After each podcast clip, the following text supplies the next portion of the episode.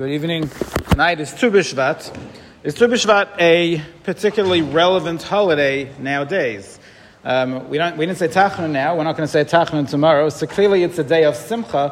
What exactly is a Simcha? It's actually a fairly technical day in the Jewish calendar. It's the, we know it's the Rosh Hashanah Le'ilanos, and that is a technical, a technical thing. What, is, what, is, what does it signify? Um, when you're giving trumas and maestras, so you cannot give, there are separate years in the six year cheshbon of, of trumas and maestras, and you cannot give maestr from one year's crop on the other year's crop. So you have to finish giving all your maestr before, um, before Tu B'Shvat, and then there's a new, a new, new year and a new cheshbon starting from Tu B'Shvat. So that's fairly technical, mechanistical thing. What is the simcha of Tu B'Shvat? So Ramosha Feinstein explains a beautiful idea. He says, giving trumas and maestras, giving away your hard-earned profits, um, is hard work. Um, and oftentimes it's something that we're not running to do out of concern that, you know, maybe it'll, maybe it'll affect me in a, in a detrimental way, maybe I won't have enough next year. So the Torah says, you know what, there has to be a deadline. You have to give it before, before Tu B'Shvat, otherwise it's already the next year, because people won't do it otherwise. They'll just keep on pushing it off and pushing it off. Um, but in truth, if somebody does give all their trumas and maestras, there's a certain simcha. Because, what is the simcha? Because if you think about the way Eretz Yisrael was subdivided, it should have been divided with Shevet Levi in mind as well. And yet we know they don't get a chelik in Eretz Yisrael. But we all get more because they don't get a chelik.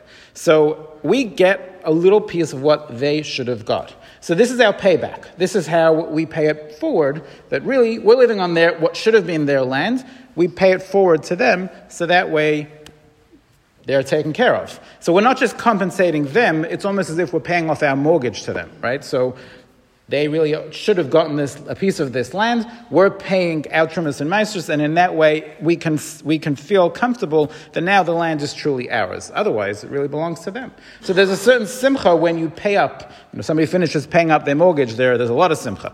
Right? So there's a certain simcha when you pay up what you have to pay up. So um, that's the simcha of Tu B'Shvat. Now that works if you're giving Trumas and Meisters. Um, nowadays, we're not doing that. So how does it, so is it a simcha nowadays? Says Ramosha, of course it is, because we can learn from what, what the Torah ordained for Trumas and Meisters. We all have to give tzedakah, and it's a similar concept. There's an uneven distribu- distribution of wealth. Some of us have more than others, and the reason why Hashem does that is because He wants the haves to give to, to give to the have-nots. That is why Hashem distributes it in an uneven fashion. It's almost as if if we give the tzedakah that we're supposed to give, then we can rightfully claim what is ours.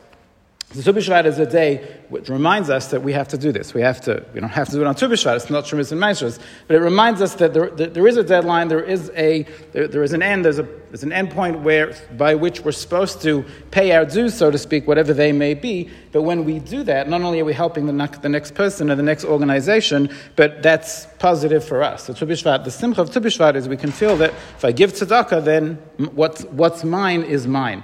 Maybe that's one idea of why there's a meaning to eat fruit on Tisha B'Av, on, Tisha, on Tu B'Shvat, not Tisha B'Av. Um, there's a meaning to eat the fruit, to eat the bounty of the land. You celebrate the fact that, that this is truly yours, and this is something to be very grateful for. Have a good night.